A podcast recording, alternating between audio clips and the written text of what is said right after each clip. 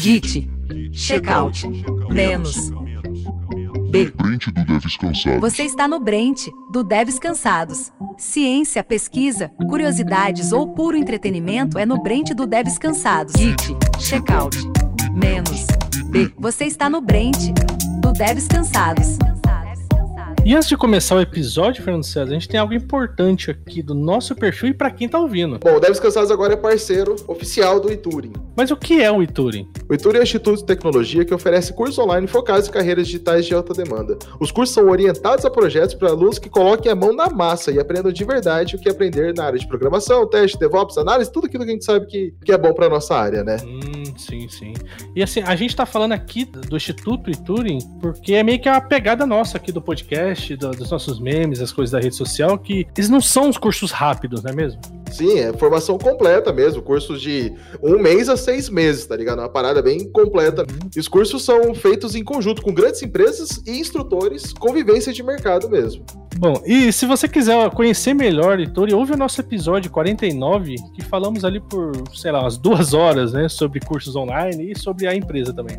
E o que que essa parceria proporciona aí para os nossos ouvintes? Bom, com o link que tá na descrição desse episódio que vocês estão ouvindo agora, o ouvinte ele tem um desconto exclusivo do Devs Cansados, tá? Esse é só pelo nosso link que vai dar esse desconto que tá lá, beleza? Então acessa aí na descrição e pega logo esse descontão, galera. Tá boa, bom. Boa, boa.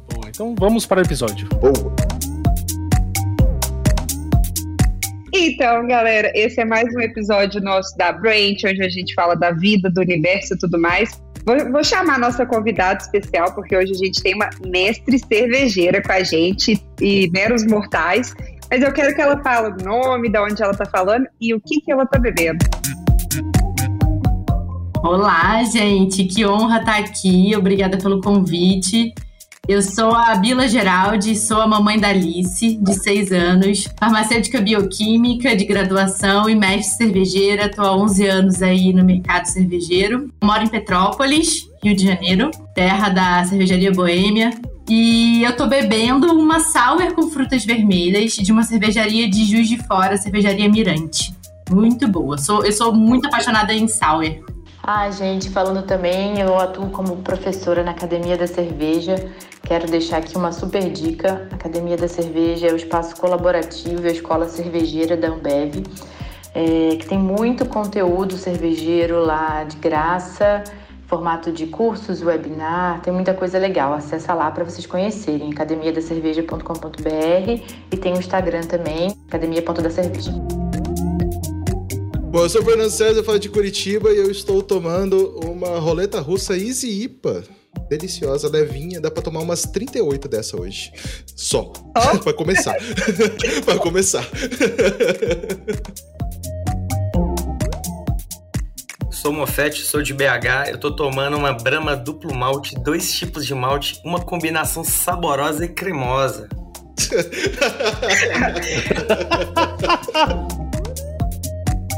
Olá, pessoas. Eu sou o JP, aqui de Brasília e já vai começar o bullying comigo. Porque eu vou falar que eu estou tomando uma Budweiser. Ah, pelo amor de Deus, vai Deus. Vai Deus. Depender de mim, Poderia vai. tá tomando um negócio mais legal. E, né? Só só te falar que o que tá, e tá escrito aqui, se tá escrito é verdade. É, a, é o rei das cervejas. E a Bruna aqui, eu tô falando de São Carlos, em São Paulo. Infelizmente, não estou mais em BH, como vocês estão acostumados a meu vídeo da minha terrinha, saudades. Bofete tá me fazendo inveja. E eu estou bebendo uma cerveja que eu gostei muito, que é a Dom Casmurro, uma IPA maravilhosa. Adorei. Vai ser só uma, porque eu comprei uma de cada, então eu vou tomar 30 cervejas diferentes hoje. E é isso.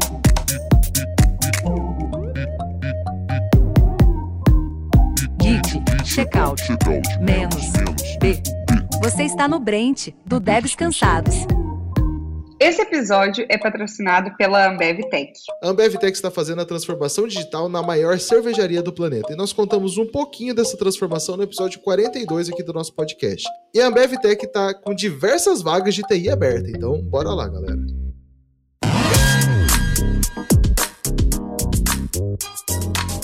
E já vou começar puxando um tema muito legal que eu tô doida para saber, que é da história da cerveja. O que, que a gente sabe da história da cerveja, Bila? Conta pra gente.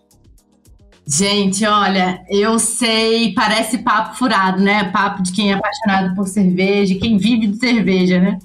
É, mas existem relatos e é verdadeiro, isso está escrito. Tem até um documentário aí para galera que quiser saber um pouco mais como a cerveja salvou o mundo.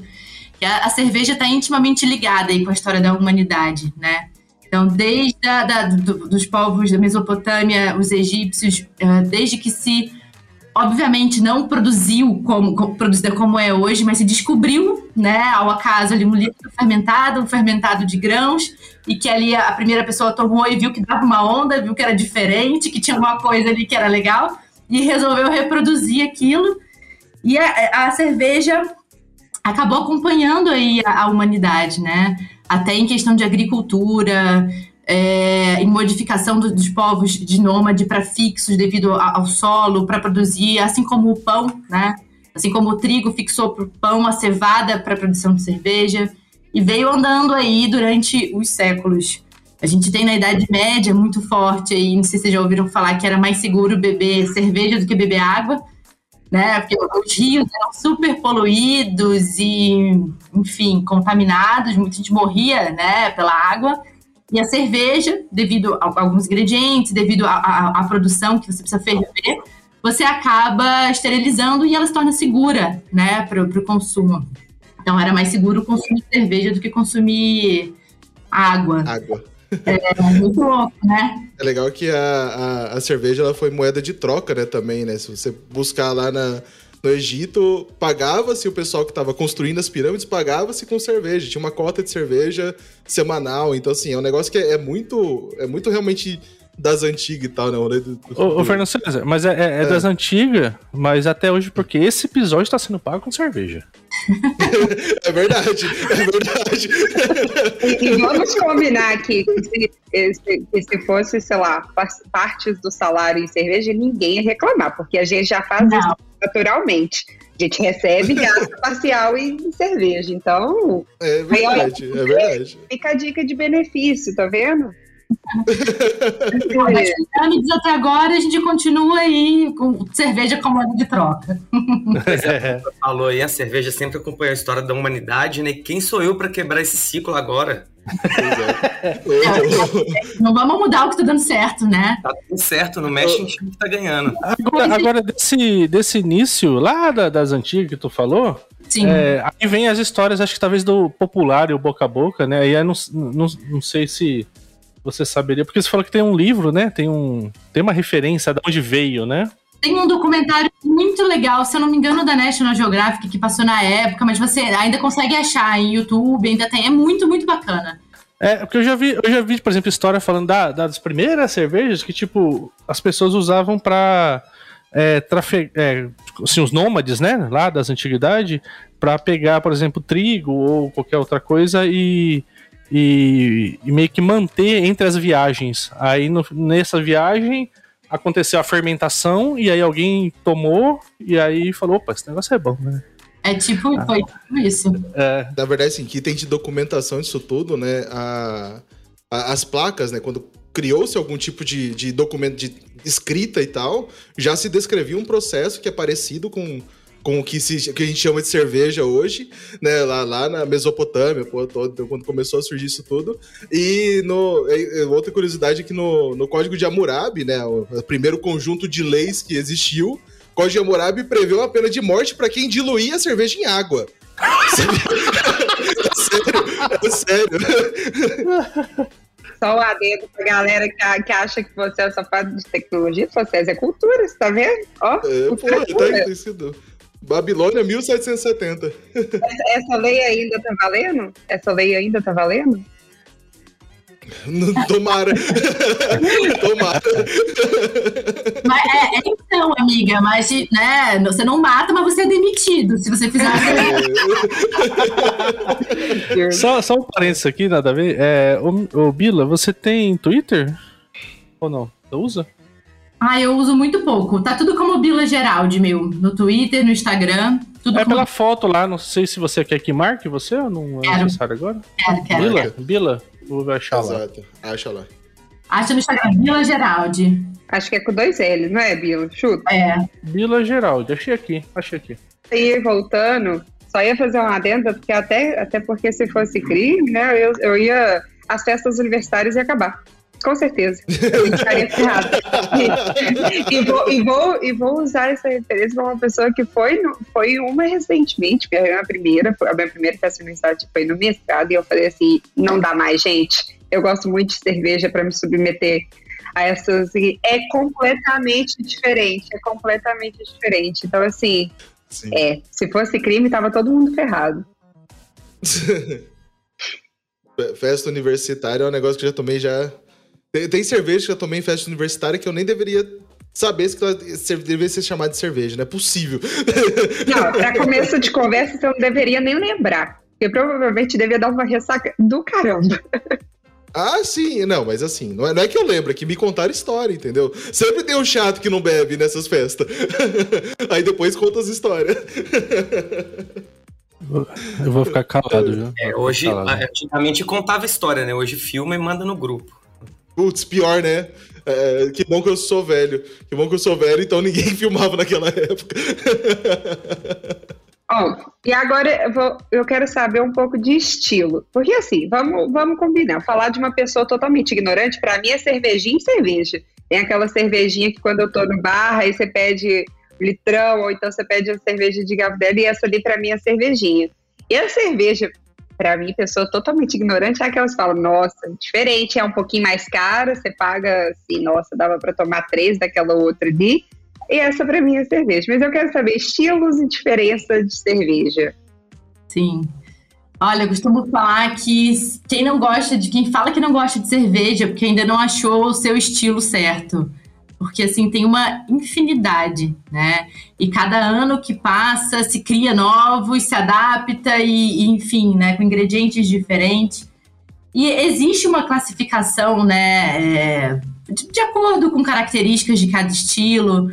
Mas assim, existe estilos de cerveja para todo gosto. Mais ácidas, no caso da sour, por exemplo, que eu tô tomando. Quem nunca tomou uma sour, por exemplo, e, e vai de primeira, dá até aquele arrepio, né? Tipo, ai, não é possível, isso é cerveja? Você tá estragado. Porque é completamente diferente, né?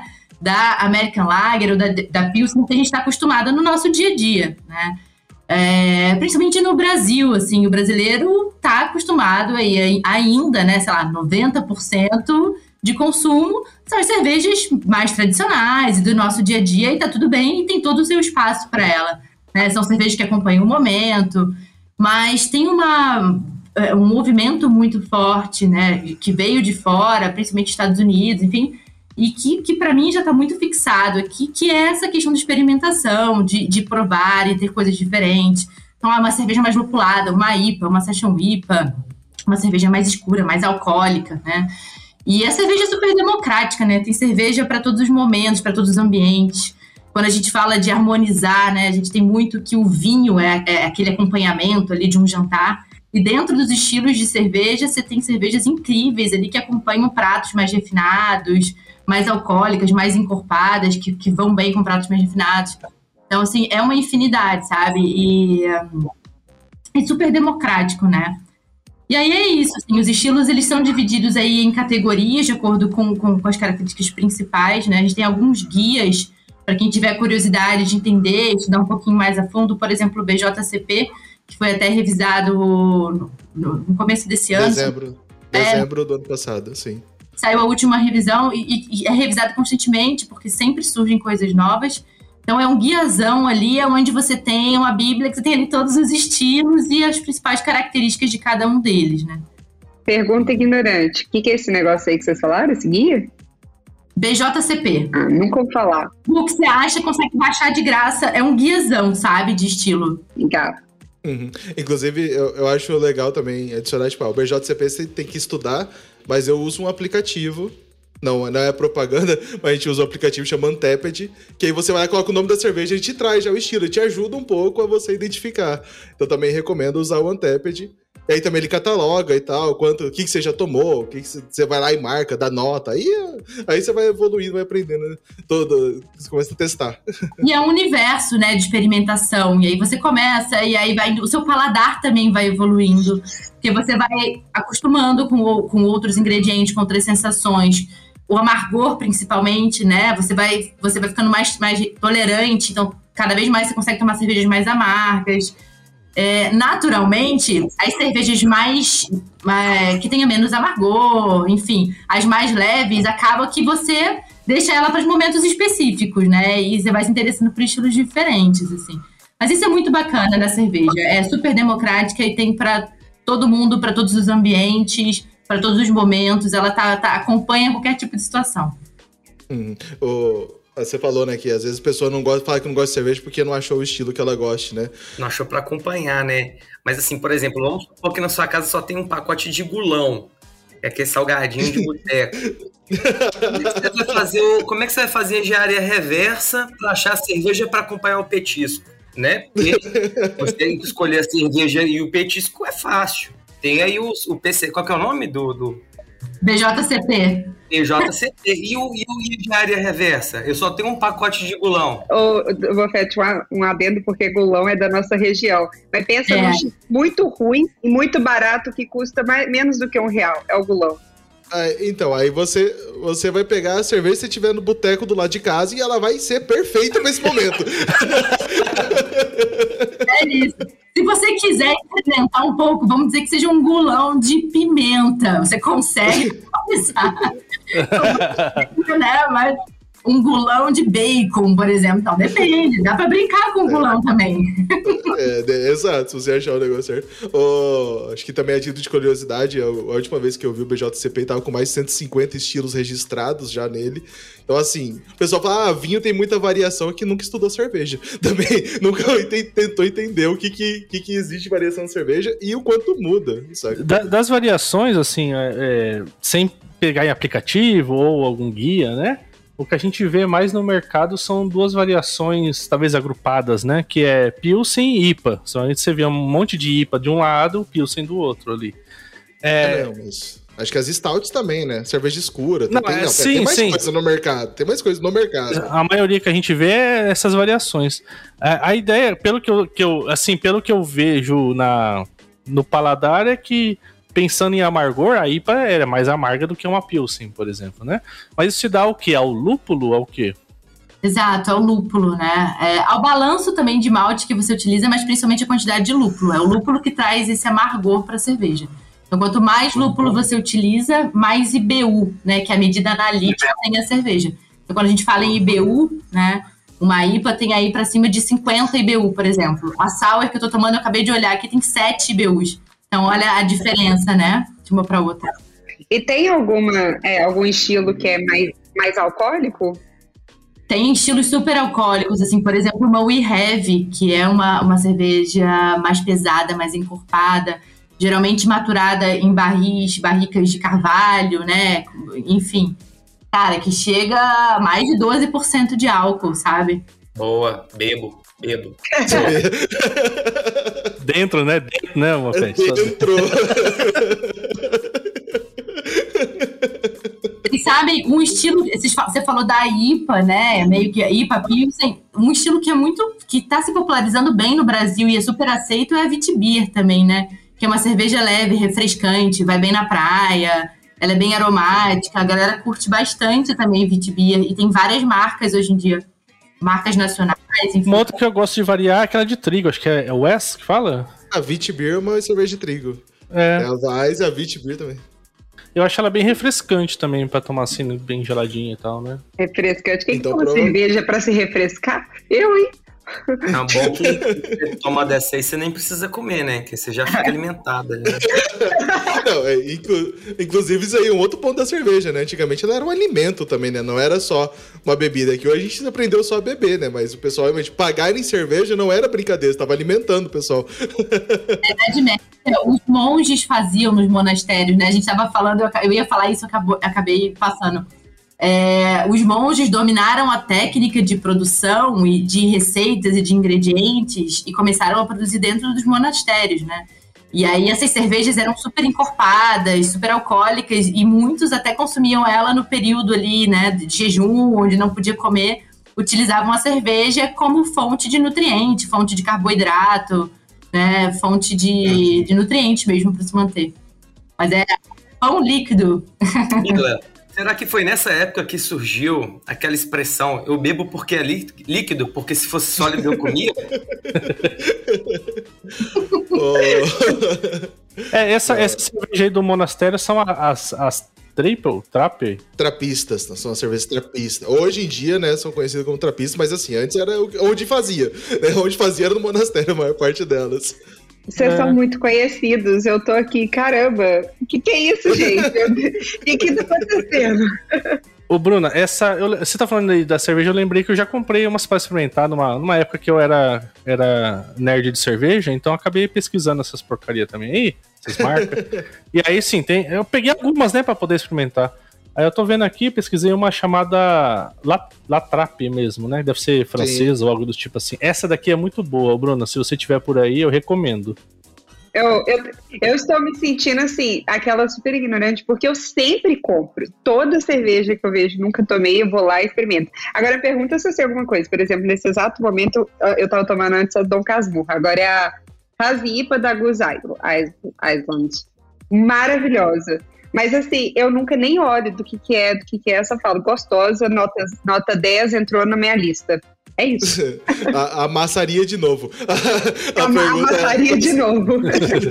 o negócio é que você trocou de uma IPA para outra IPA, né? Então você não mudou o estilo, você tá tomando só IPA. Ah, é, porque, olhar, é porque o empório da cerveja tava com festival de IPA. Paguei 50% de desconto e gastou. Aí não tinha jeito, né?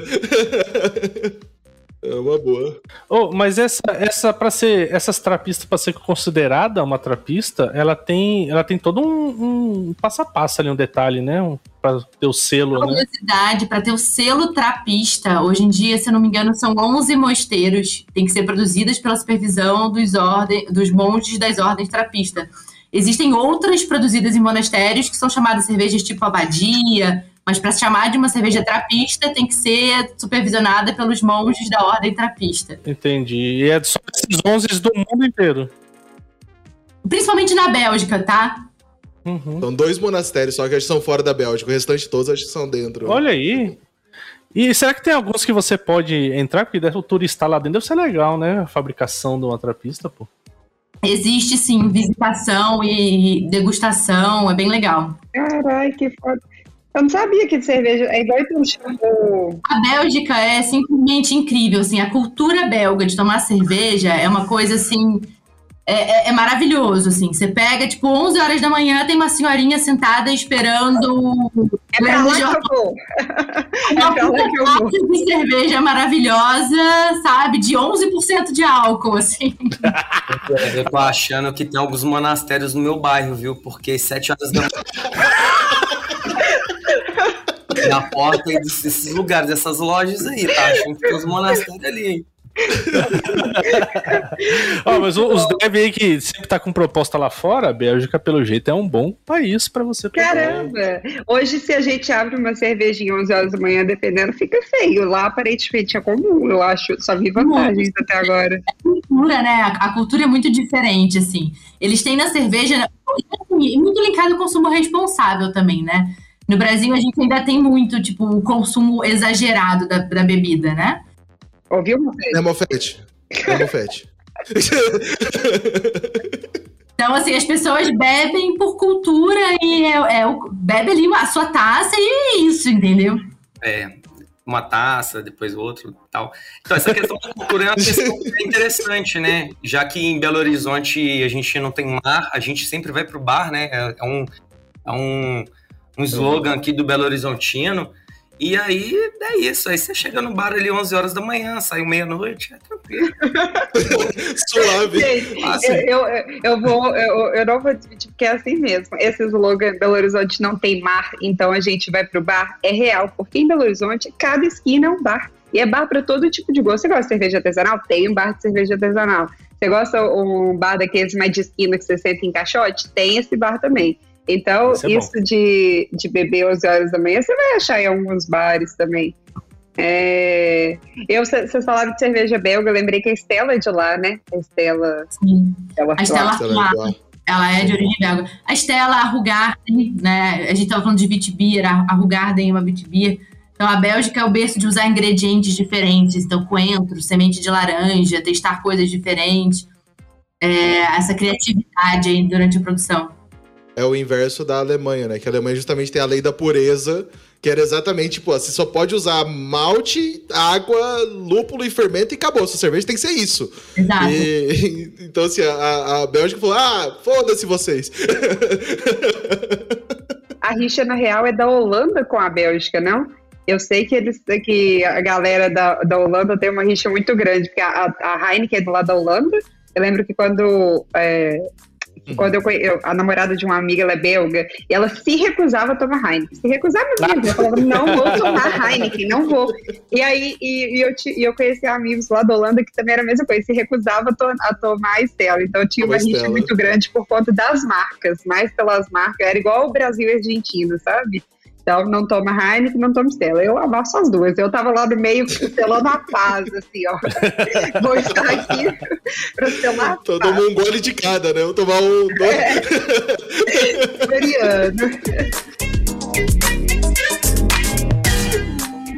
Git, checkout, menos, B. Você está no Brent, do Devs Cansados. Cansados. Cansados frente do Devs Cansados. Agora eu quero saber um pouquinho do processo de produção. Na minha cabeça, assim, é igual aqueles. É, vocês já assistiram pica-pau, né? Entrava numa fábrica, saía uma garrafa cheia e saía cerveja doidada. É assim que funciona para mim, para mim tá funcionando, eu tô consumindo, tá aqui. Mas quero saber como é que é o processo de produção de cerveja. Conta um pouquinho pra gente, Pila. Vou dar trabalho, hein, amiga? Antes fosse assim, fácil igual o pica-pau. então, é, vou falar aqui um pouquinho resumidamente, tá? Na verdade, o, o, processo em si já começa antes da cervejaria, que começa na maltaria, né? Que é a malteação do grão. Então, ou grão de cevada, ou, ou trigo, dependendo do cereal que você tá, tá, tá, utilizando, passa por um processo de malteação. Isso já é um processo. Então, esse já é uma curiosidade que as pessoas às vezes acham que o malte é a planta em si, ah, o que, que é malte, né? Então, o malte é um cereal que passou por um processo de malteação que tem ali todas as enzimas e, e nutrientes ideais para a cervejeira, para o cervejeiro produzir cerveja. E aí, beleza, chegando o malte lá na cervejaria, a gente passa pela moagem, né, primeiramente, uh, e depois entra numa etapa que a gente chama de etapa quente, que é a etapa de braçagem. Que é a etapa ali onde quimicamente tudo vai acontecer, né? Transformações dos macronutrientes em nutrientes menores que vão ser consumidos pela levedura lá na frente, tá? Então, etapa de braçagem, no final da braçagem você tem um, um líquido super adocicado, né, lupulado, porque no final da braçagem durante a fervura a gente adiciona o lúpulo. A gente tem um líquido adocicado, lupulado, é, chamado mosto. E aí depois, quem faz a cerveja propriamente dita não é o cervejeiro, é, quem faz a cerveja é a levedura. O cervejeiro faz ali o mosto e dá para a levedura produzir a cerveja. E a levedura, que é um microorganismo, né, é um é, é um microorganismo unicelular, é o fermento, que vai utilizar esse açúcar que está disponível ali e produzir o álcool e o CO2, né, entre inúmeros compostos de aroma, enfim, dependendo do tipo de levedura que você está utilizando. E aí, no final da fermentação, você tem o que a gente chama de cerveja verde, né, ou, recém-pronta, que precisa arredondar ali em sabor, né, em aroma, em complexidade, a gente passa pelo processo de maturação, que é uma etapa frio, e, e todo esse líquido que foi produzido ali fica ali maturando. No, depois disso, você pode filtrar ou não, dependendo do estilo de cerveja que você quer fazer. Né? A gente falou aqui da American Lager, das cervejas tipo Pilsner, que são límpidas, né? Então você espera um líquido filtrado. Então você filtra uma Weiss Beer, por exemplo, que a gente comentou aqui, não é filtrada. Você espera ela turva, né? então você não passa pela etapa de filtração. Depois disso, a cerveja está pronta para o invase, e aí, dependendo da embalagem que ela vai, se for lata ou garrafa, invasa e passa pelo processo de pasteurização. Se for para barril de chope, vai para o chope e não passa pelo processo de pasteurização. Então, Resumindo, é isso.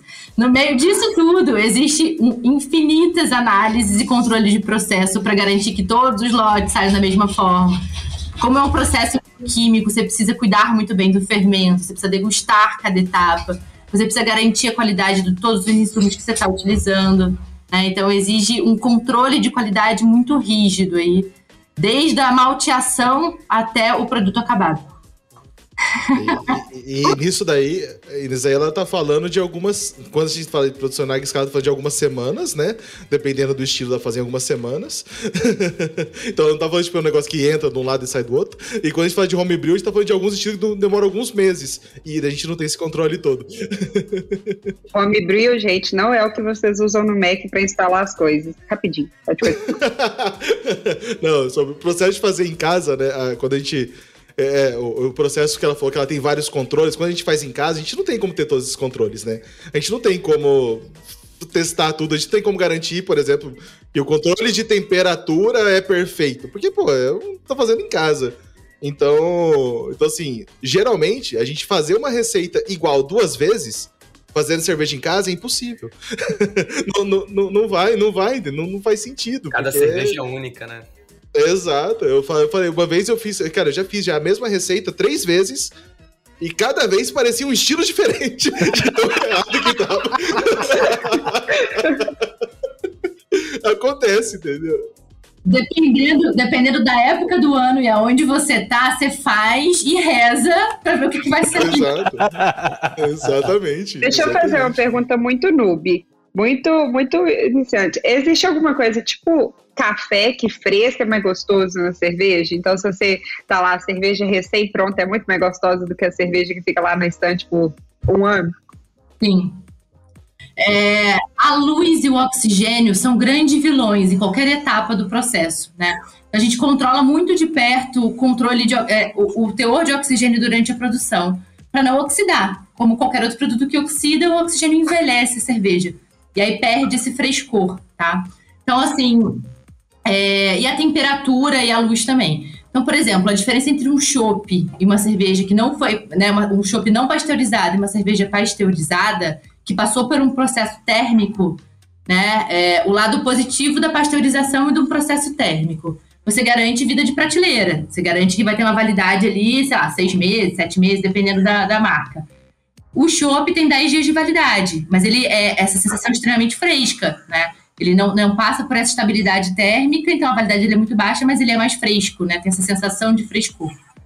Né? E o, ah, o armazenamento é tudo, tá, gente? Tipo, choque térmico, ah, galera que, tipo, põe no, na geladeira esquenta, geladeira esquenta, sei lá, bar que desliga o freezer à noite para economizar energia.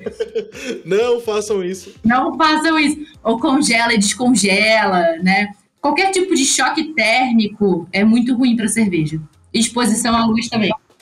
Inclusive, o nome choca, gente, é cultura, vem de choque térmico, é. por isso que ela fica Mas oh, é legal que sim, na verdade tem estilos que envelhecem bem também, né?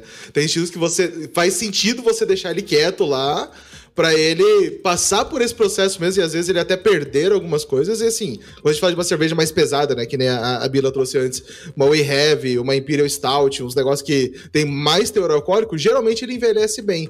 Então, às vezes você até deixar, eu já homebrew, né?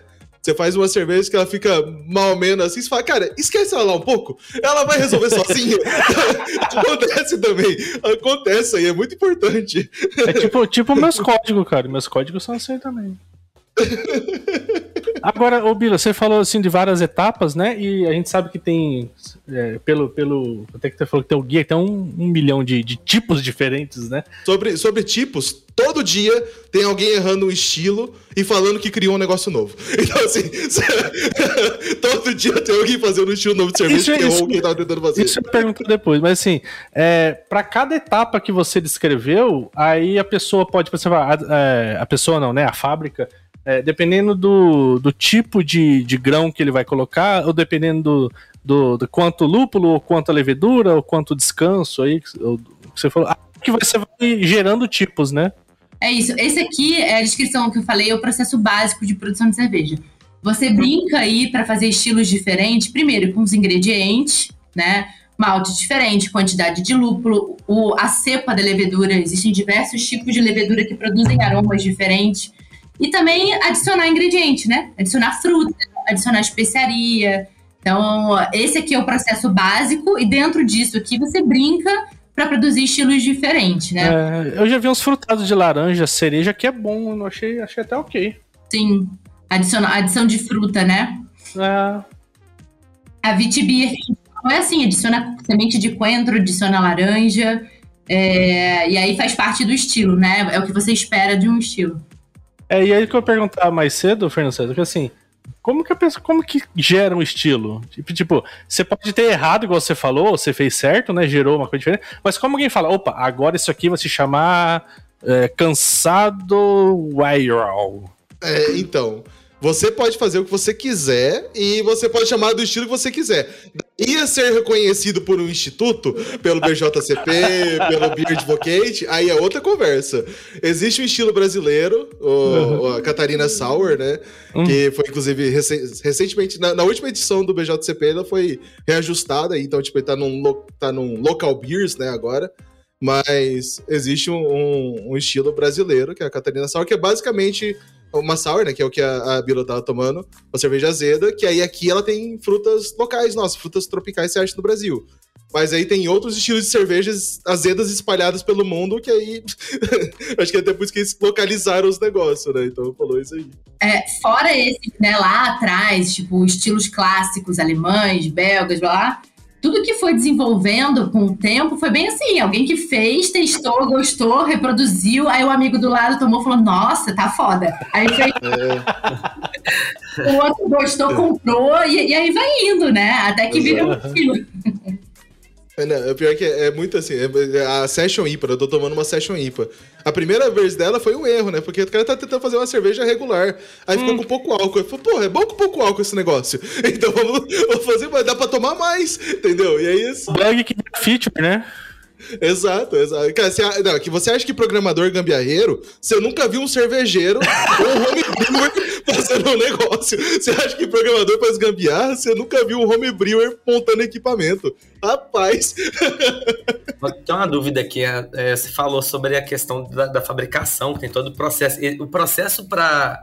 Dependendo de onde ela, a, a cerveja ela for engarrafada ou for em lata, tem diferença esse processo? Tipo assim, tem que passar por algum processo diferente ou, ou é a mesma cerveja que ela só é distribuída em recipientes diferentes? Porque, porque tem aquela, aquele, aquele mito, né? Ah, cerveja de garrafa é melhor. A menina falou mais cedo aí, ó. A Bruna falou mais cedo aí. É, não, é, é- é mito e olha, é treta, né? Isso gera conversa, né? Lata e garrafa. Mas o líquido, a bebida é a mesma que vai pra lata e pra garrafa. Ah, mas é o truco, porque a, a Itecava de BH e a do Rio é muito diferente. Ó, eu, eu sempre gosto de reforçar alguns pontos que podem ter essa percepção. Armazenamento, né? O quanto ficou exposto à temperatura, né? E, gente, obviamente, cara, momento de consumo. Cerveja não tem como você tirar, é emocional, né? Então, tipo, cara, abrir uma. Tá com os amigos no boteco, sexta-feira, abriu a primeira de 600, dividiu ali. Cara, aquilo é emocional, né? Cada um tem, cada um tem. Eu concordo com você, inclusive agora eu tô, tô na minha terceira, já tô ficando um pouco emocionado. É cerveja é linda. É que a Bila falou mais cedo também que luz e oxigênio impacta muito no líquido, né? E aí, quando você pensa na lata, ela é mais fechada, então ela tá menos suscetível a isso daí. Porém, a lata esquenta mais fácil e tal. Então, assim, é muito difícil mesmo você decidir qual que é melhor ou não, né? Quando você fala da garrafa, a tampa pode ser menos mal, mal encaixada ali. Então, assim, você- tem, tem um monte de coisa que impacta. Então, assim, não tem Eu acho que ia perguntar, ia até combinar com a minha pr- próxima pergunta, porque eu ia perguntar se, ah, às vezes vidro com metal, né, tem toda aquela coisa dependendo da, da forma, da temperatura, mas isso é uma coisa que eu queria saber. A cerveja, ela realmente precisa estar muito gelada para ser boa? Eu pergunto isso porque essa minha amiga que eu, que eu, que eu conheci da belga, ela ela quase morreu quando a gente foi pro bar com ela e pediu uma cerveja daquelas bem canelinha de pedreira, sabe? Totalmente trincada. E ela falou assim, gente, o que, que é isso aqui? O que, que tá acontecendo? E aí eu queria saber, né? O quão congelada a cerveja tem que estar pra gente poder tomar. Depende, né? Depende do estilo, né? principalmente belga, as cervejas belgas super complexas, aromáticas, frutadas, esterificadas. Quanto mais quente, obviamente não 30 graus, mas eles chamam até de temperatura ambiente ali, né? 10 graus, 12 graus, 8, 9 graus. É uma temperatura ideal que você consiga perceber os aromas, sabe? Você não vai colocar uma cerveja belga, uma double, uma triple, por exemplo, a 2 graus, né? Super gelada, porque você perde essa experiência dos aromas, sabe? Então, depende. É que a temperatura ambiente lá é bem diferente da temperatura ambiente daqui. Isso é muito bom lembrar. Ou seja, não tome uma belga na, em Copacabana, né? Na praia. não, pô, mas toma, toma uma Vitibir. Uma Vitibir é um estilo belga que funciona melhor gelado. então tem estilo para tudo. Mas a gente tinha falado mais cedo, acho que também vai a questão da, da cultura, né? Você tava falando no, no primeiro bloco ali e lá, por exemplo, lá eles não vão gelar uma cerveja porque normalmente a temperatura lá vai ser 10 graus, então não precisa, né? E ela foi feita para ser esse esse é, o tipo, né? Dependendo do que você quer, a quantidade. Mas eu vi falar que realmente isso que a Bila falou, é, eu, eu nunca experimentei, mas já vi bastante gente falar que dependendo do tipo, você não gela, porque você quer sentir os aromas daquele tipo específico.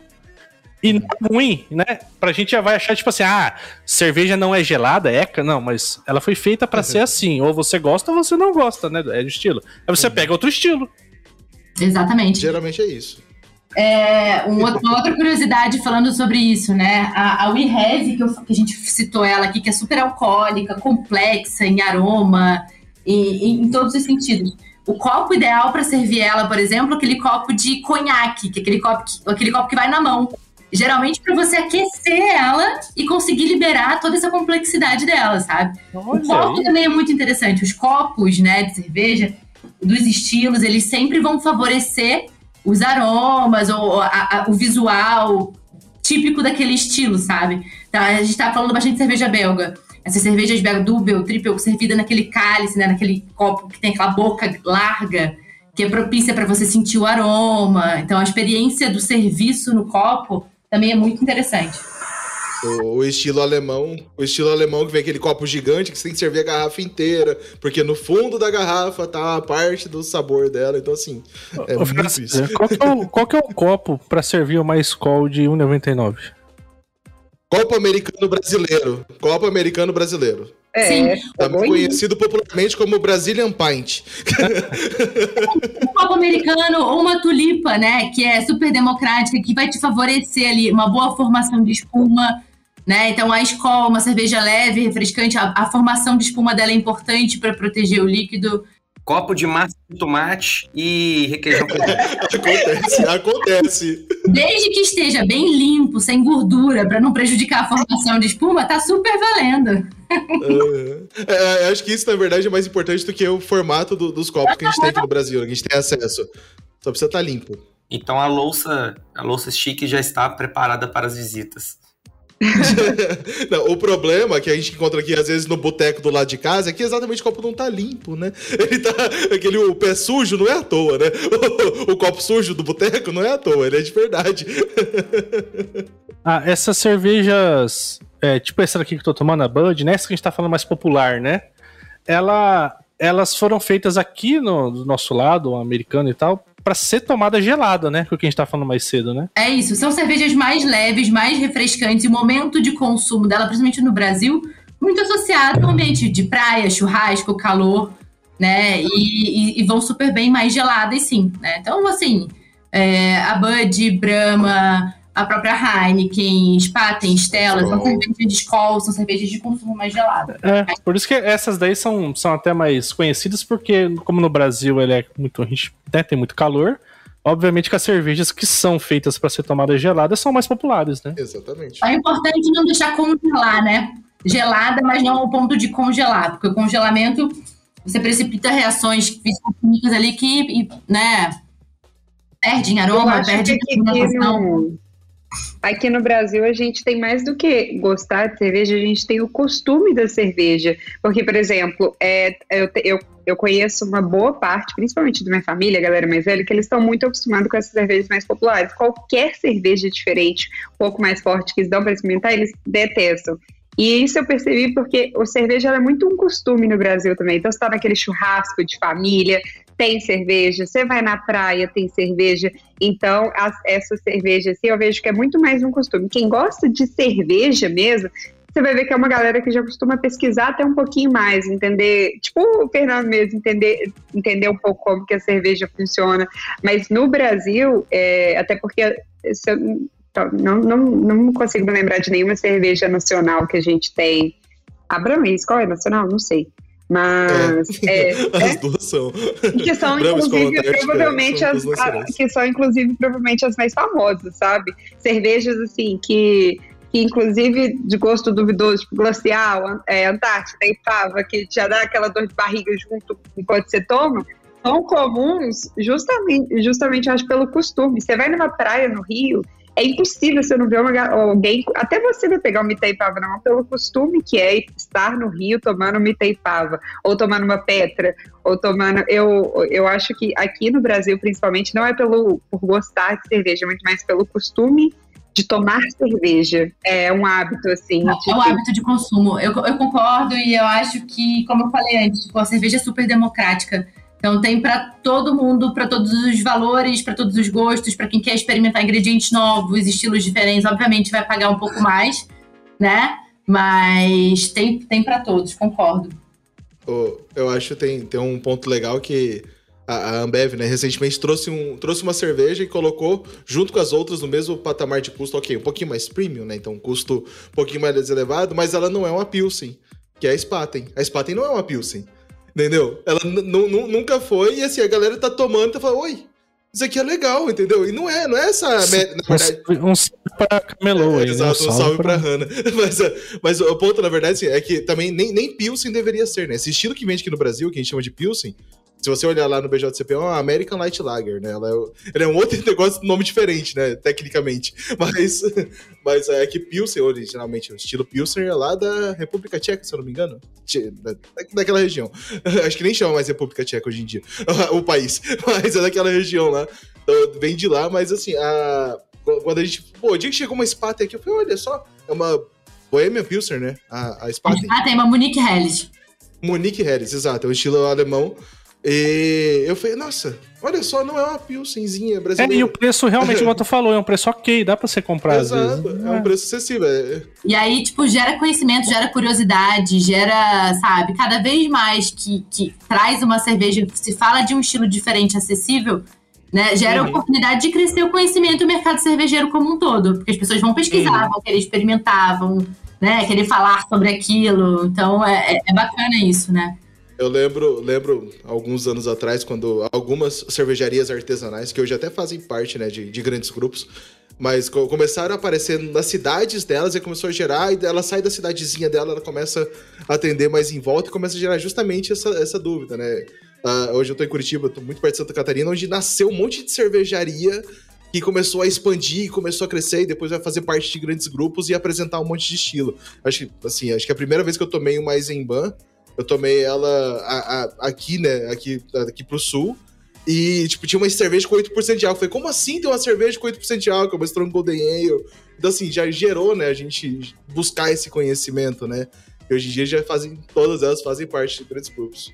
Outro exemplo dessa foi a Mistel. Quando a Mistel chegou, todo mundo ficou, nossa, que cerveja diferente. Eu, eu, eu não sei se vocês pegam um tempo atrás, era muito Skol Brahma. Não tinha muita variedade de. de aqui, aqui era Skol Brahma, alguns lugares vantagens, mas era muito Skol Brahma. Essa variedade que está tendo aí, Spa, tem Amstel, etc., acho que está trazendo para a galera, inclusive, uma curiosidade sobre cervejas e diferentes opções de cerveja, assim, sabe, né?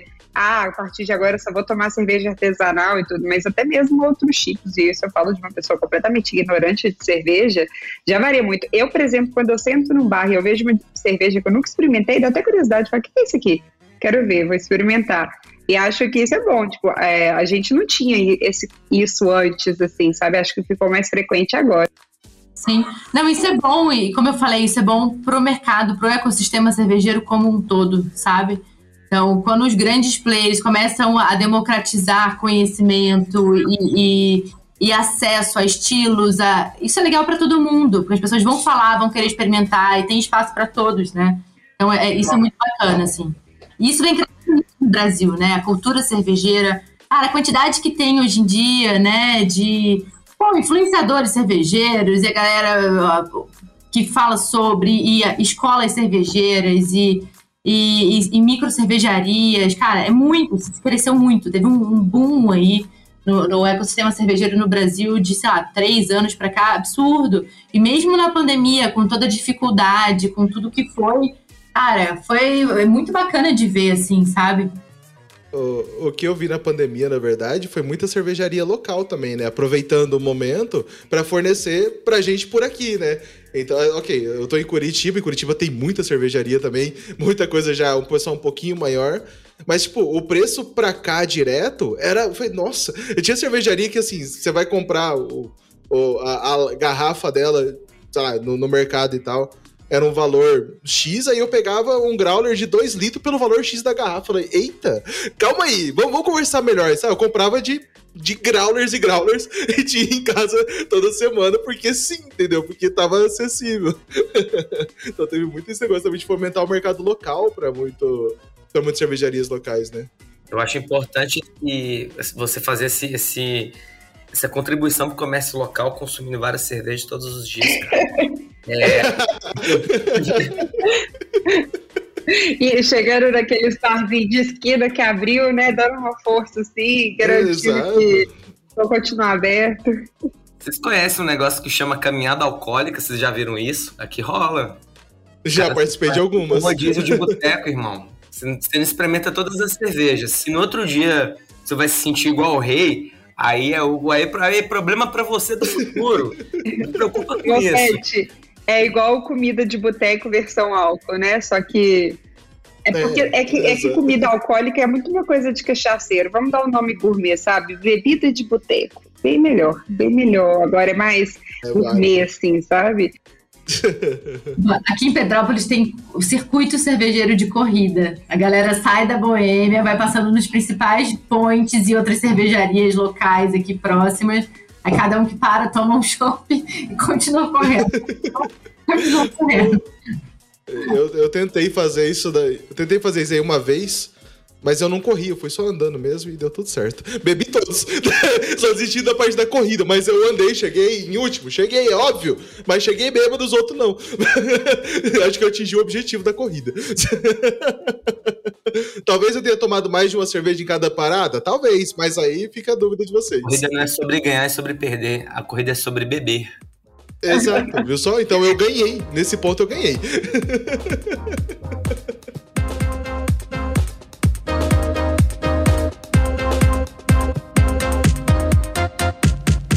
Você está no Brent, do Devs Cansados.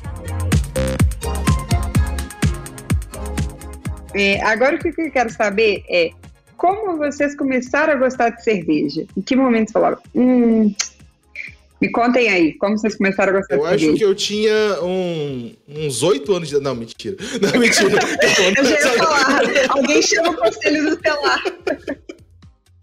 É, não, mas assim, mas o ponto é, é que a, a, memória que eu tenho de cerveja especificamente é meu pai e meus tios fazendo um churrascão, a gente criança, e a galera, todo mundo bebendo, e era um momento muito divertido, muito feliz do, do conceito de, de cerveja que, que eu tive, entendeu? Quando criança. Mas, caraca, era todo mundo junto, confraternizando, um negócio muito legal. Então, é difícil falar que quando eu tomei cerveja a primeira vez, eu, eu, tipo, não tenha batido essa memória afetiva, que acho que até a Bila trouxe mais cedo, né? Da gente sentar na mesa do bar, todo mundo junto e ter aquele negócio. Mas, cara, esse aqui é um negócio legal, por quê? Porque meu pai e meus tios se juntavam todo fim de semana pra sentar, fazer um churrascão e tomar uma cerveja. Então, quando eu tive idade, enfim, talvez um pouco antes da hora, a gente, a gente precisa entrar nesse mérito. Vamos, vamos, só deixar aí que quando eu tive uma certa idade, eu tomei minha primeira cerveja e falei, cara, isso aqui não é exatamente a coisa mais gostosa do mundo, mas me trouxe uma memória de lembrar o meu pai e meus tios tomando cerveja, todo mundo junto, num momento muito feliz. Então é, complexo você falar, tipo, ah, quando foi que você começou a gostar? Foi, pô, você gostar quando vinha meus tios e todos os meus primos junto, porque eu ia brincar com os meus primos, tá ligado? E, e meter o louco no fim de semana. Então, então é complexo falar isso, mas é lógico. Quando eu realmente comecei a gostar de cerveja, Obviamente, eu tinha feito 18 anos, estava na faculdade. confia, confia. Obviamente. É lógico, com certeza, tá bom? Fica tranquilo, mas essa é a história boa. Quem vocês? Conta vocês aí. Não, eu acho isso tão engraçado, porque na minha família, e, e se, eles, se eles ouvirem um dia isso, desculpe expor vocês, mas criança com chupeta, eles pegavam a chupeta, mergulhavam na cerveja e ainda falava para não passar vontade. Olha, eu ia falar exatamente isso, que a minha primeira cereal com cerveja, o meu pai fazia isso na minha chupeta. Por isso que estamos aqui hoje. Não dá para imaginar fazer isso hoje, né? Tipo, mas juro que meu pai fazia isso. E, assim, eu demorei a, a, gostar, assim, quando eu comecei a trabalhar, eu comecei na Boêmia como microbiologista e sepsista na área de qualidade. Eu entendia zero de processo de produção. É, eu, eu, comecei a gostar e apreciar e, e enfim... É, quando eu fui entendendo um pouco mais, assim, da complexidade do que era, dos ingredientes, sabe? Aquilo foi me gerando um encantamento de provar coisas diferentes e tal. Mas eu não, eu não gostava também, assim, eu era meio, meio chatinha, tipo, adolescente, ai, não, cerveja não, sabe? Eu era meio assim, não foi. De, depois da experiência da chupeta, eu pulei lá pra frente. e aí, depois, filha, foi paixão, assim, paixão. Experimentar coisas diferentes, estilos diferentes. Mas foi muito por aí. E você, Mofete? Eu comecei a beber hoje. confia, confia. É, confia. Comprei 28 caixas de Brahma duplo malte hoje. Pra começar hoje. Foi isso que o Mofete fez. Bom, aí, para quem tá bom entender, dou um pinga letra, né? Ó, oh, o Mofete, ele só começou a beber aos 18. Como toda pessoa né, aqui nessa, né, nessa chamada, né, gente? Sim, Sim Bruna! Com certeza, isso aí. JP, me conta aí, como, como que. Não, não, mas o JP toma cerveja e só toma Bud só. É. Aí, ó. Aí, ó. Aí, ó. Ó o bullying, ó o bullying, de propósito, é aí, isso. Ó. Vai falar, ah, não, isso não é cerveja porque é feito de arroz, não é feito com. Ah, vai se fuder. Deixa eu tomar. JP, conta aí, quando é que você. Ou melhor, quando que você começou a não gostar de cerveja? Não, o meu é o contrário, o meu é o contrário. Porque assim, é, como, como, como todo bom nerd, a gente não é acostumado com isso no início, assim e tal. E aí, se eu te falar que eu comecei a tomar cerveja depois de velho, cara. Não foi agora. mas, mas, mas, aí a pergunta é, JP, mas antes você tomava qualquer outra coisa alcoólica e só não gostava de cerveja? Só pra entender o, nível que a gente tá falando aqui, entendeu? É, então, assim, dá umas bicadas em vinho, porque mais doce, enfim, talvez. É, eu acho que é mais pelo uhum. paladar, tá ligado? Que você vai amadurecendo. É, Olha, essa cerveja é boa aí, Bruno. Aí, ó. Roleta é, russa, né? aí, Se você abrir ela, você pode. Pode ser boa ou pode ser ruim, por isso que é roleta russa. 50% né? de chance de ser boa ou ruim, né? É uma roleta russa. é, a cerveja de Schrödinger. Então, aí, aí assim, cara, se te falar que você tá falando de barzinho de faculdade, eu ia, eu ia nos barzinhos da faculdade ali, né? Porque na faculdade ali onde eu, onde eu morava, que é Guaíra, Paraná, ah, não é assim, não tem um polo gigante de bares, assim, é cidade pequena. Então, assim, tem aqueles barzinhos. Pode ir, pode ir, Bila. Tem aqueles barzinhos na frente, sabe? Bem pequenininho, às vezes até tipo uma, uma, ban uma banquinha de cachorro-quente ou de uma coisa que tem a cerveja e aquelas, e aquelas é, de, de, de, de, plástico, né? Então essas coisas assim, né? Tá, então, acho válido. Calma aí, rapidão. É. É... Então, eu ia, eu ia pra esses locais e eu não tomava cerveja, cara, na faculdade, pra você ter ideia. Mas eu ia, eu ia com a galera. Eu, vou, eu vou trocar, eu vou trocar ele, que ele falou do tipo nerdola. Eu sempre fui nerdola e sempre fui cachaceiro. Uma coisa não é excludente à outra, beleza? Não é, não é, não é. Não é. são, são dois estilos de vida diferentes. É, então, aí, aí eu não tomava. Aí, sei lá, acho que foi pegando as cervejas mais. mais... Na verdade, pensando agora, vou refletindo aqui. Cara, eu comecei a tomar de fato cerveja, tirando assim, a. Ah, falou, churrasco, né? Aí tu vai lá e toma tal. Não sei o que, não tem, não tem problema. Eu nunca gostei do amargor da cerveja. Mas hoje, por exemplo, eu não acho cerveja amarga. É o paladar que vai acostumando, né? Uhum. É, é, mas acho que eu comecei a tomar cerveja, sabe quando que eu te falei, ah, vou começar a experimentar. Num, num Nerdcast sobre cerveja que eles falaram. e aí eles falaram tantos tipos e tal. Igual a gente tá comentando aqui. é, não, não que a gente tá incentivando alguém a tomar cerveja, né? Ou tá, não sei. Enfim. Tomem cerveja. Exato. É, não, recomendo. Você tem mais Recomendo. anos, tome cerveja. E aí acho que eu comecei a pesquisar e aí eu peguei esses tipos e tal, e aí acho que o paladar foi sentindo e aí hoje eu tô nessa nessa nesse É. bebum aí normal, né? Eu, eu posso, eu posso falar que um dia eu fui citado no Nerdcast indiretamente? Nesse episódio específico que ele fala de, de, de cerveja e tal, que eles falam de estilos, o, o Tucano fala de um grupo que existia aí. no, no WhatsApp sobre o pessoal que fazia vídeo de cerveja no YouTube. Olha aí. E eu estava nesse grupo exatamente que eu falei, cara, hoje o grupo que eu mais falo é no grupo de cerveja do YouTube, tá ligado? Pra nós essa história aí do YouTube. Conta, conta essa história aí pra nós. Ah, não sei, assim, o que que acontece? Eu, eu bebo cerveja especial, artesanal, chame como quiser. Inclusive, cerveja artesanal é complexo dizer, porque artesanal você tá falando de artesão, mas hoje, hoje você não consegue botar uma cerveja no mercado você não passar por um processo de fabricação com um monte de controle de qualidade, que a Bila certamente conhece, entendeu? Ela não é artesanal, pô, você tem todo um controle ali que é difícil falar que você faz em casa. Então, artesanal assim, seria se tivesse um tiozinho igual o Gepeto lá fazendo sua cerveja lá no balcão. Não, artesanal é o que eu faço em casa e eu não consigo repetir duas receitas, entendeu? Esse é o ponto. Então, assim, mas chegando aí, beleza. Comecei a tomar essas cervejas mais diferentes, especiais, em 2011, 2010, um negócio assim. Então faz muito tempo, né? Já era alcoólatra. Não, pera, não, não, não, não, não era não. Mas, mas, mas eu comecei a tomar muito cedo. E aí eu comecei a tomar e comecei a postar as fotos, né? Onde eu. Qualquer rede social que existisse. Aí um dia um amigo falou: Ô, por que, que você não, não fala mais desse negócio aí que você toma? Porque eu vejo as fotos bonitas da, da cerveja que você tá tomando e tal, eu quero saber mais. Aí eu falei, pô, é legal. Aí eu comecei no Instagram, né, postando umas fotinhas ali. Falei, pô, não, peraí, dá pra fazer um negócio mais legal. Já tinha já uma galera já movimentando, YouTube cervejeiro, influencer, a porra toda. Aí eu falei, pô, que legal, né? Eu tinha uma câmera parada em casa, falei, pô, por que não? Aí em 2015 eu comecei um canal no YouTube, durou, durou até 2018, começo de 2018.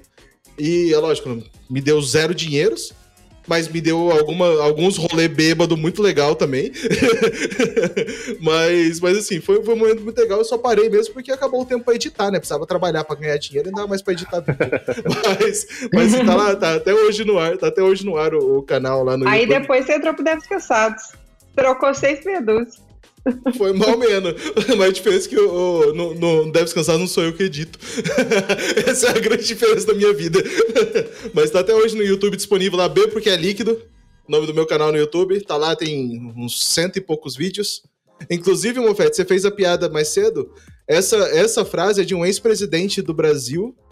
Que ele fala, ah, bebo porque é líquido, pois se fosse sólido, comê-lo-ia. Era um cara que gostava muito de mesóclise.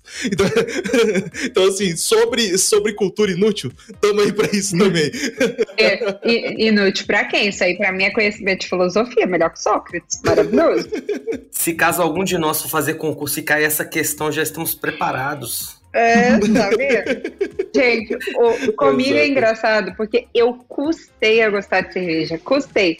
Eu, eu, eu- mas eu Você, insisti. você porque, se assim, esforçou, né, Bruno? Você se esforçou pra gostar. Eu me, eu me considero assim, uma vencedora, sabe? Porque eu gostei, gostei muito. Mas assim, era. era eu, né, depois dos 18 anos, gente, todo mundo bebia, todo mundo bebia cerveja. Você ia no churrasco, tava todo mundo bebendo cerveja. Você ia na praia, tava todo mundo bebendo cerveja. Eu falei, eu vou tomar isso aqui até gostar. Até gostar. E fiquei tomando, tomando, tomando, já era, né? Cheguei no, no colapso aqui, mas estou aqui. Mas cerveja pra mim custou. E aí, hoje, eu sou um pouco. Eu, eu me considero um pouquinho chato, só que eu, que eu gosto e eu gosto até demais. E aí é um problema, porque, por exemplo, pra mim, gente, não tem nada melhor do que você terminar um dia daqueles dias bem cansativos, sabe? Você abrir uma cervejinha, ficar lá com essa cervejinha, olhando pra paisagem, olhando pro teto, isso virou um hábito pra mim. E eu gosto muito. Então, assim, é, não vou falar todo dia, mas quase todos. Ah, porque às vezes não tem cerveja em casa. Mas eu tenho super o costume de finalizar, o- de finalizar o dia abrindo aquela cervejinha, sabe? Pra mim é paz. É paz e universo. Melhor que incenso. É, é É Páscoa. hábito, é ritual, né? A gente já associa com o ritual, a gente associa momentos. E é engraçado, a gente falou do afetivo, mas é, tipo, cerveja é, é o momento da comemoração, é o momento da, de celebrar alguma coisa, é o momento do- legal da família estar junta. É do momento que deu ruim também, tu quer tomar uma cerveja pra não pensar naquilo. Aquela decepção amorosa, fala, eita, é hora de encher a cara, é nóis. Inclusive, como você vai, to- sabe, vai tomar muito, eu vou tomar a cerveja mais barata que tiver no boteco, que é o dia. e aí, mano, meu eu do futuro que lute com a ressaca. É isso. É aquele ditado, né? Trabalhar para sustentar o meu, meu gosto de tomar uma cervejinha.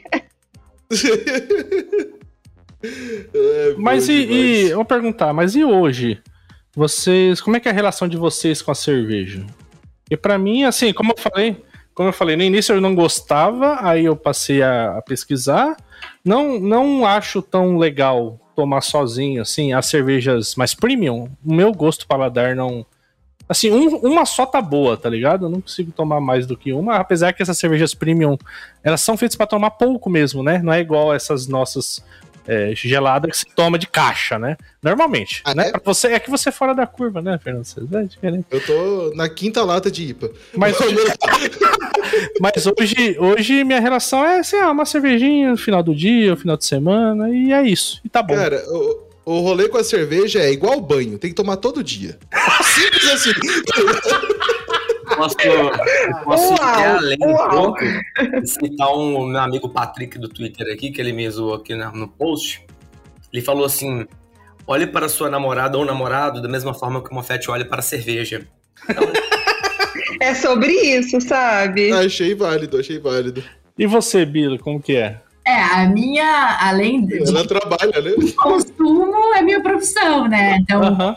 Hoje eu não estou trabalhando tão diretamente na produção, eu trabalho numa área, eu trabalho numa, atuo como coordenadora de conhecimento e cultura cervejeira, então em educação cervejeira, em comunicação, em contato com o ecossistema de forma geral, mas é meu trabalho e é minha paixão, né? Então, inovação, gosto bastante, eu gosto muito de experimentar coisas novas. Então, eu, eu, eu, eu busco num caminho ó, muito legal é, o que está acontecendo no Brasil de cada mês tem cervejaria nova, tem estilos diferentes sendo produzidos. Então eu tô muito numa vibe de experimentar. Mas, obviamente, sempre tenho as minhas na geladeirinha para um final de Ah, início. Se você enjoar de alguma, pode mandar aqui para casa, tá? Para eu experimentar. Sextou, né? Gente, não tem a melhor cerveja, aquela primeira do sexto. Aquela que tu acaba aquela reunião estressada. Ah, tu abre aquela primeira. Aquela é a melhor cerveja do final de semana, né? A primeira do sexto. É verdade, é verdade. É que eu acho que a primeira, a primeira do sexto, a primeira do sábado, a primeira. Tá, tá... É, uma pergunta, Bila. É verdade aque- aquele ditado de cerveja boa é a, é a, é a que tá no copo e que tá gelada? Bom, a gente já viu aí que depende da- do estilo, né? Não precisa estar tão É, Mas se tiver no copo já tá ótimo. cerveja Se tiver gelada, a gente... Sim. Cerveja boa é aquela que é no momento que você goste, do estilo que você curta. Obviamente, cerveja de qualidade, feita com ingredientes de qualidade, né? Com processo, com cuidados de food safety, porque a gente está falando de um alimento. Então tem toda, toda a parte de controle de, de segurança alimentar. Né? Mas a cerveja boa, a cerveja ideal é aquela que você gosta ali, que está no momento ideal. Acho que é isso. De preferência de graça, sim. Maravilhoso, né? Aí Inclusive, meu aniversário tá chegando aí. Quem quiser mandar cerveja aqui, me chama no inbox Alô, aí. Bebe! Alô, recebidos, né? Bebe! Recebidos. É, gente, se vocês quiserem conhecer o trabalho da Bila, ela vai falar onde vocês podem encontrar ela. Instagram.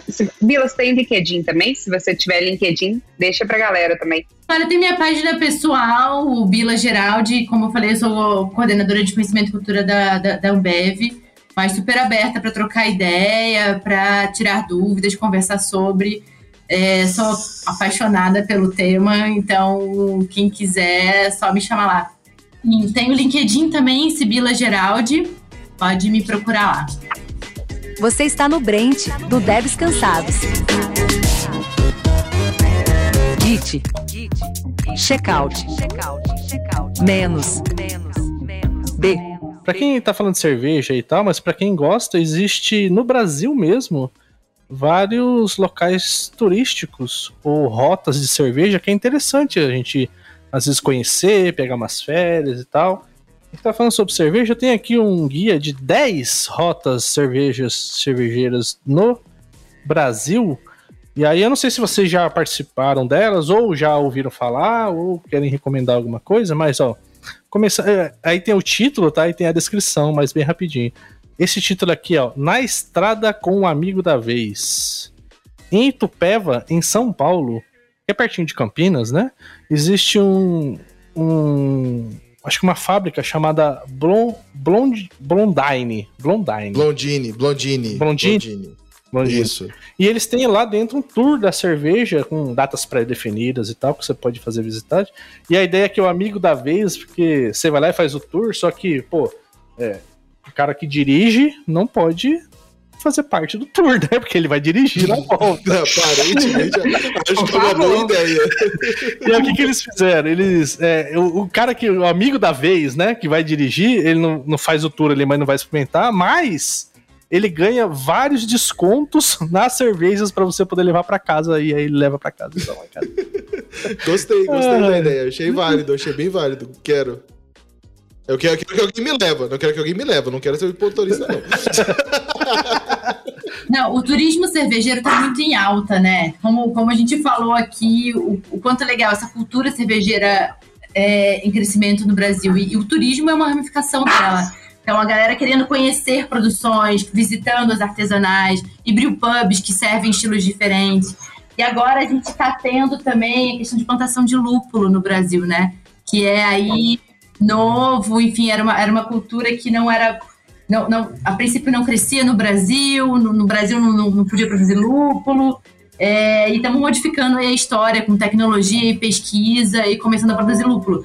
E, cara, é icônico para qualquer pessoa que curte cerveja conhecer uma produção de lúpulo, tirar uma fotinho e tal. Eu só queria dizer que quem quiser conhecer, eu estou disposta a fazer companhia, contanto que te- tudo esteja pago. É só me chamar.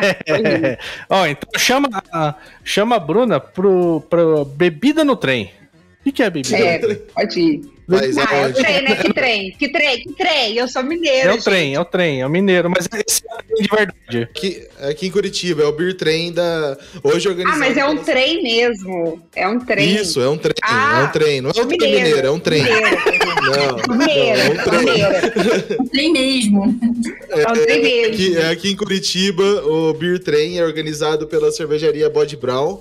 Foi essa porra aí mesmo, ó. Eu sei, porra. Eu, porra. Você acha que eu já não fiz esse? Você acha que eu já não fiz esse, JP? Você tá de sacanagem. Aí. E pior que eu não fiz. É, ele é uma cervejaria escola, né? E lá tem o Beer Train. E aí Uhum. lá você tem um passeio, é trimestral, tá escrito aqui, que sai de Curitiba e vai até Morrentes. E aí Morretes. tem a degustação de várias paradas lá dentro, pão, vinho, queijo, não sei o que, não sei o que, e Uhum. é isso aí, é nóis. Uhum. Você fez isso aí? Não fez, né? Não fiz porque eu cheguei em Curitiba e já tava já, assim, eu cheguei meio no meio do fim de ano e aí no outono teve pandemia, então assim, acabou, né? Mas eu tenho expectativa de fazer até o fim desse ano esse, esse Beer Train. Mas, assim, é, uma galera daqui que eu conheci que fez o rolê, é isso, cara. Você entra num trem aqui, dentro do trem você degusta várias coisas, aí você chega em Morretes e come igual um cavalo, porque, porque a comida lá é boa. Aí você, entra, você, você volta morrendo, é isso. você vai pra Morretes e volta morrendo. É assim que funciona.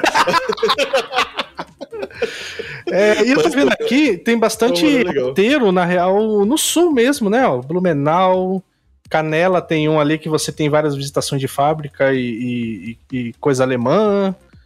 Tem muita fábrica, né, de cerveja aqui pro sul, né? Curitiba tem muita coisa, aí você desce um pouco pra, pra Santa Catarina, então, Blumenau, é... Qual que é o nome? Pomerode, pô, a fábrica da Shores tem Pomerode. Ó, tem um aqui que falaram exa- exatamente de Blumenau, né? Pra você ter uma ideia, lá tem o que eles chamam de Vale da Cerveja. E o roteiro desse Vale da Cerveja são 14 cervejarias em 10 cidades, cara, tu passa. Pô, deve ser Gosto. legal pra caramba, né? E lá tem um- uma estação da Azenbar que parece que é bom pra caramba lá. Vocês gostam de Azenbar? Uai, depende de qual. tem vários estilos da Eisenbahn. Então tem alguns que eu não tomo muito, outros eu, Eu tomo gosto muito. se for de graça. De graça tem injeção na testa, né, ô Pet? É, Até e tem aqui a, a rota histórica, né? Que além da história, tem também a tradição cervejeira, que é em Petrópolis, Teresópolis e Nova Friburgo. Tem bastante coisa lá também, né? Ah, é, lá, lá no Rio, né, agora. Aqui na região serrana tem a, a rota cervejeira, né? Que passa, que tem uma programação super legal. É, é uma região super rica em, em- em cervejarias e, e brewpubs, enfim. E agora também com essa questão de- da plantação de lúpulo. Então é uma rota bem legal, bem legal. Legal. Pra finalizar aqui, quem quiser, tem também, parece que uma, uma degustação ali numa fábrica em Campos do Jordão, São Paulo. Então, quem quiser por lá. Pô, fábrica da Baden-Baden, provavelmente. É. Campos de Jordão, Baden-Baden. Então tem um tour lá que deve ser legal. Então é isso. Fica aí a dica. Também, em Campos de Jordão, acho que também tem plantação de lúpulo. Acho que em Campos de Jordão, assim, na região ali, né, naquela Peraí, parte peraí, peraí. Tem Plantação? Exato. Lúpulo é o quê, então? Produção é uma flor. Ah! Olá, Peraí, lúpulo peraí. é uma flor, tá Peraí. ligado? A Vamos, gente tá com vamos uma hora, uma hora e meia de episódio e agora, agora que vem a pergunta mal. O que é lúpulo? Corta a cerveja do, do JP, corta a cerveja. Pô, mas é uma flor? É uma flor? Lúpulo? Sim, lúpulo é uma flor, cara. Já, você já pensou nisso? Lúpulo é uma flor e é, é um dos ingredientes, é um dos ingredientes principais da cerveja. É, é, é para ser considerado cerveja tem que utilizar lúpulo na produção. Uhum. É ele que traz o amargor e alguns aromas, né? E a, a Síbila falou mais cedo que antes. Ou Sibila, pô, desculpa, Bila. Vou chamar só Bila só pra resolver esse negócio. Mas ela falou mais cedo que antes não tinha produção de lúpulo no Brasil, a gente sempre importou. E agora, recentemente, a gente conseguiu, com técnicas e adapta- adaptações de. De, de variedades mesmo, achar estilo de lúpulo brasileiro, que a gente tem plantações. Tem lá no Rio, tem uma plantação em São Paulo, tem aqui pro sul também, então tem vários lugares que estão produzindo lúpulo brasileiro agora. Ó, quem tiver curiosidade, igual eu tive aqui, ó, vai no, Google Imagens, né? Digita flor de lúpulo pra você ver, olha só como é que ela é, mano. Parece um. Gente, a coisa mais maravilhosa que É tem. bonito demais. Não vai- aparecer, obviamente, no podcast, mas tem um lúpulo tatuado no braço. Mais maravilhoso que uma geladeira cheia de cerveja gelada, eu duvido. Deixa eu ver a tatu. Deixa eu ver a tatu aí, Fernando César. Deixa eu ver, cadê, cadê? Ah, depois eu mando uma foto pra você. Ah. É mais fácil. é mais Eu fácil. recebi uma pergunta no Instagram muito boa. E eu queria perguntar à Vila. É, ho- hoje está muito na moda usar cerveja em tempero para cozinhar. Sim. Qual, qual a sua opinião disso? Eu acho super legal. Assim como a harmonização, a gente falou de prato, né? De, de acompanhar. É, a cerveja é um, é um alimento também, e tem cada uma com suas características que pode super colaborar com a receita. Né? Então, ah, cervejas mais escuras, que tem o toque do malte torrado. Então, combina muito bem para fazer um molho com carne, por exemplo, né? Dar um tchan. É, e assim vai, até cervejas mais amargas com alguns pratos. Então é super legal, assim, a, a combinação da cerveja com o alimento é perfeita, né? E tem todo um caminho aí para explorar. Eu sou, eu sou um, um curioso também de cozinha. Então tem uma receita específica que eu faço de carne com Guinness. Puta que pariu. Fica bom pra caceta. Fica muito bom. E eu fiz uma, um doce com IPA. Fica muito bom também. Você faz negócio doce, que aí a IPA ela vai, vai dar uma puxada na amargor, vai quebrar um pouco do dulçor. Então também funciona muito bem. Então dá pra, dá pra ter muita coisa pra fazer com isso. Essa questão também do doce com cerveja, né? Muita gente. Não, cerveja com doce, nada a ver. Cara, tem estilos de cerveja que com doce são fantásticos, assim. Cervejas mais, é, né, mais maltadas, com maltes escuros, até cervejas que usam café, por exemplo, harmonizam super bem com chocolate, com bolo de chocolate, pudim. É, cervejas mais ácidas, com chocolate branco, é maravilhoso. Experimentem um dia e depois vocês me contem. Uma cerveja mais ácida, tipo, sabe, com chocolate branco. É, é incrível, assim. Porque, né, a acidez quebra um pouco daquele dulçor excessivo do chocolate branco e forma ali um terceiro sabor que é muito interessante. Eu tenho uma receita também de brownie com cerveja escura. Brownie. Cerveja stout.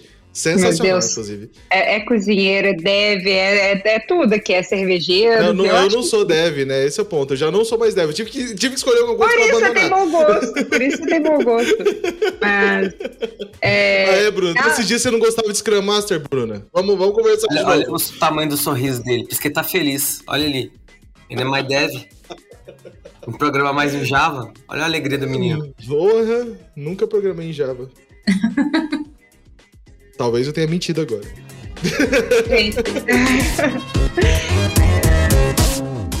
Git, checkout. Menos. B. Você está no Brent, do Devs Cansados. Cansados. Cansados. Brent do Devs Cansados. E então, o que eu quero, a gente, para encerrar aqui com chave de ouro, eu quero que cada um dê uma indicação daquela cerveja que você fala, nossa senhora, você toma até de olho fechado, sabe? E, e é isso, quero ouvir principalmente a nossa mestre, ou seja, todo mundo que ouvir esse podcast é obrigado a tomar a cerveja que ela falar. Que eu vou descobrir se você já não peguei tomar. o caderninho aqui, já vamos. Mas ó, diga pra gente uma cerveja que a gente não vai esquecer.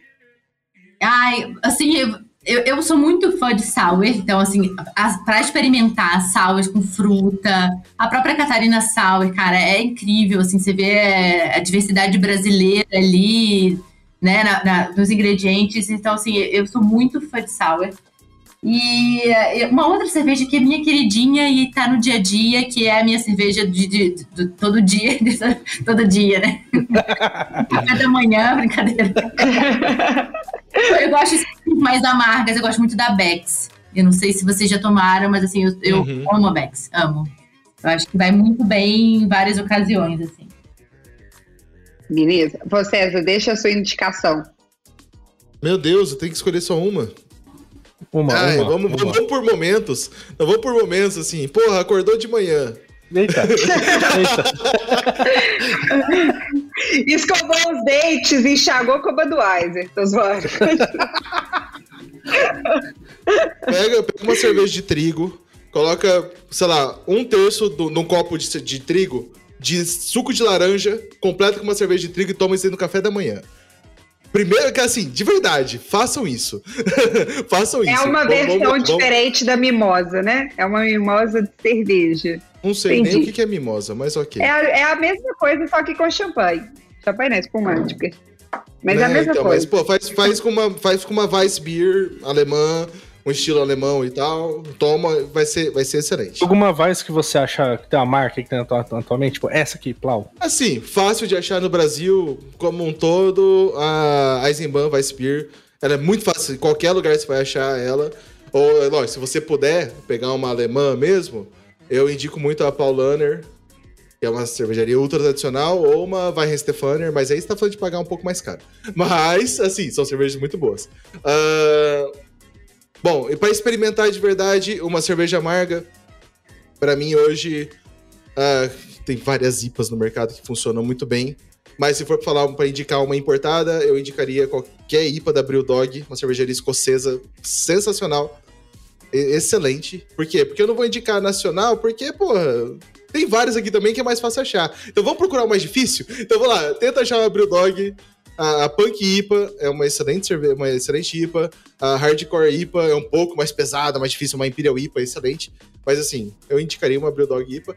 E para então vamos para uma mais pesada, eu indicaria as stouts. A Colorado tem a tem uma stout desse que é bem pesada, se eu não me engano, acho que é, que ficou no mercado é a Guanabara, que é uma cerveja com um negócio pesadaço, tá ligado? 12% de álcool. Aí também puxando um pouco aqui pra Curitiba, eu indico muito a, a Petróleo da cervejaria Dunda aqui. 12% de álcool também, negócio pesadaço. Oh, as stouts assim, são extremamente amargas, né? Ou não? Não, Não? não, não obrigatoriamente. Algumas são, mas não obrigatoriamente. A cor delas são bonitas, né, mano? A stout é linda Então, de ver assim, né? escuras. O JP tá só aquele meme, que bonita a cor do vinho, sabe? Quando você já tá mais louco que o Batman, aí você olha pro seu copo e fala. Ah, Mais cedo, acho que você falou da Amistel, né? Uma coisa assim. Aham, Eu compro aham. a Mistel, porque- mas eu não gosto dela. Mas por que, que eu compro a Mistel? Porque a é é linda. Eu acho ela. Eu olho, eu olho na prateleira e falo, eu tenho que comprar, eu tenho que pegar uma aqui. Aí eu pego uma. Isso. Ô, gente, ignora o que o JP fala, ele programa em Java. Ah, uma outra Exato. dúvida, Francesa. Você que é um homebrew? Você falou que de manhã você pega e faz o shotzinho com laranja? Não faça um shot. Tô falando de um copo de 500ml, JP. Não tô falando de um shot. É, então, isso, que eu- isso Me respeita. Então, isso que eu ia perguntar. Você falou que pega um pouquinho de laranja e põe um pouquinho de- da, da Weiss. Mas o que você faz com o restante que está na garrafa? Você acaba Não, mas esse é o ponto. É um copo de 500ml. Vai a garrafa inteira, Ah, entendi. tá ligado? Vai a garrafa inteira e um pouco de laranja. É isso que eu tô falando. Entendi. Ô, ô Bofete, me conta aí a sua indicação de cerveja.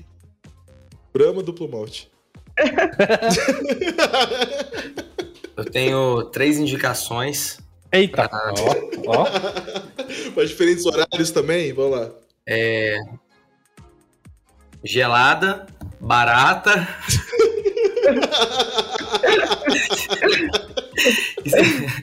Não, duas, né? Tinha mais uma que eu esqueci. Mas, mas tem muitas boas. Ó. E boeminha, boeminha é boa. Boeminha. Tomar boeminha depois do trampo aí com a galera, originalzinha. Coisa popular, galera. Coisa assim, ó. É peão. O cara largou. O cara saiu ali do. do- O cara saiu da fábrica de software ali, entendeu? Fábrica de software. Fábrica de software ou fábrica do galpão, o cara vai tomar o quê? Vai tomar uma boeminha, uma braminha, coloca ali, ó, um limãozinho, pede uma porção de fígado com giló, meu irmão. Já era. Ô, ô, Bofete, ô, Bofete. Mas como é que eu sei que a cerveja é fake ou original? Desculpa. Não, desculpa, desculpa. Bom, essa é uma ótima pergunta. Se você puder até repetir ela, Como é que eu sei que a cerveja é fake ou original? Desculpa, é porque você falou da original e eu sempre faço essa piada ruim. Desculpa. bom. Na hora, dependendo, dependendo, da, de- dependendo da sua emoção, né? Como a gente falou mais cedo, de estar emocionado, você só vai descobrir no outro dia. Ô, ô Mofete, você que toma boêmia aí, parece, né? Cara, eu, eu, eu não sei se. Eu, eu vi essa lenda, não sei se a, a, a Bila tem essa, essa resposta, Informação. mas eu vi essa lenda que ela mudou a. o for- Porque eu, eu lembro que eu tomava, sei lá, em 2010, 12, e eu gostava muito da boêmia. E hoje eu não consigo tomar boêmia, porque eu acho ela horrível. E eu vi uma lenda que ela mudou. Ela mudou o- o- Uma os lenda. ingredientes, não sei o quê. Uma É lenda. É lenda. Mudou, mudou o seu paladar, JP. Mudou Só mudou o seu paladar. Pode ser, pode ser. O, o paladar realmente, e, e como eu falei, a condição de armazenamento, né? Então, de repente, você tipo, deu ruim de algum lote que, que você pegou ali, mal armazenado, choque térmico, mas. Mas eu tentei várias vezes, realmente é o paladar, então é lenda, então não mudou porcaria nenhuma. é. Não mudou nada. Mas a, mas a preferida do momento tem, sendo, tem, tem sido a Braminha duplo malte. aí. Esse feriado que o diga. Eu eximi de delivery aqui em casa, irmão. Dentro, né? Posso do Dentro. Zé Delivery. JP, aproveita aí. Aproveita e fala pra gente a sua indicação. Ó, eu, eu vou indicar uma que eu vi esses dias alguém falar que ela é boa e realmente eu achei boa. É, é uma comum até, o preço dela é ok, que é a Blue Moon. Ela é uma cerveja, uma cerveja, eu não sei o nome dessa porra aqui, que se chama o É uma, é uma White- Vitibir americana. Não, Vitibir, É uma. Vitibir americana. É. Vitibir. É, eu, cara, eu, eu gostei, gostei muito dela. Ela tem coentro, laranja, tem umas paradinhas lá dentro e tal. Mas fica essa minha recomendação pra quem quiser experimentar e eu acho boa. Mas vai lá, Bruno, agora finaliza Agora com você, né, chave de ouro. Vamos ver, vamos ver. Eu, eu, eu, não, eu não tenho indicação, igual eu disse desde o início, eu sou uma completa ignorante, porém, eu vou concordar com, com o Mofete, porque assim, lá, lá em BH, lá em Minas, a gente tem o costume sempre de pedir a cerveja acompanhada daquela porçãozinha. Você pede qualquer porção de, de carne com mandioca na- de manteiga de garrafa, qualquer cerveja combina. Até a Blue Moon desce. Até. desce, entendeu? Porra, Então, assim, ó. Meu- a minha indicação é cerveja e uma porção de carne com, man- com mandioca na manteiga de garrafa. É isso. E uma cachaçinha. Uma cachaçinha para descer É- é de mas- tempo. É isso. Aham. Essa é a Dentro, parte dentro, óbvia. Dentro. Dentro. Mas enfim, é, queria agradecer principalmente a participação da Bila. Foi uma aula, tô me sentindo assim, rica em cultura, sabe? Rica em história, rica em cerveja. Eu vou chegar amanhã no, no bar, no bar me sentindo o próprio Jacan, sabe? Pedindo cerveja, sim. Conhecedora. Pode falar que o lúpulo, lúpulo é o tom porrô da cerveja. Você pode falar. é, ai, queria agradecer muito a participação, a participação de vocês, principalmente da Bila, e, e, e é isso. Siga a gente nas redes sociais, Deve Descansados. Obrigado e tchau, tchau. Valeu! Valeu! Falou! Adorei, viu? Adorei o papo.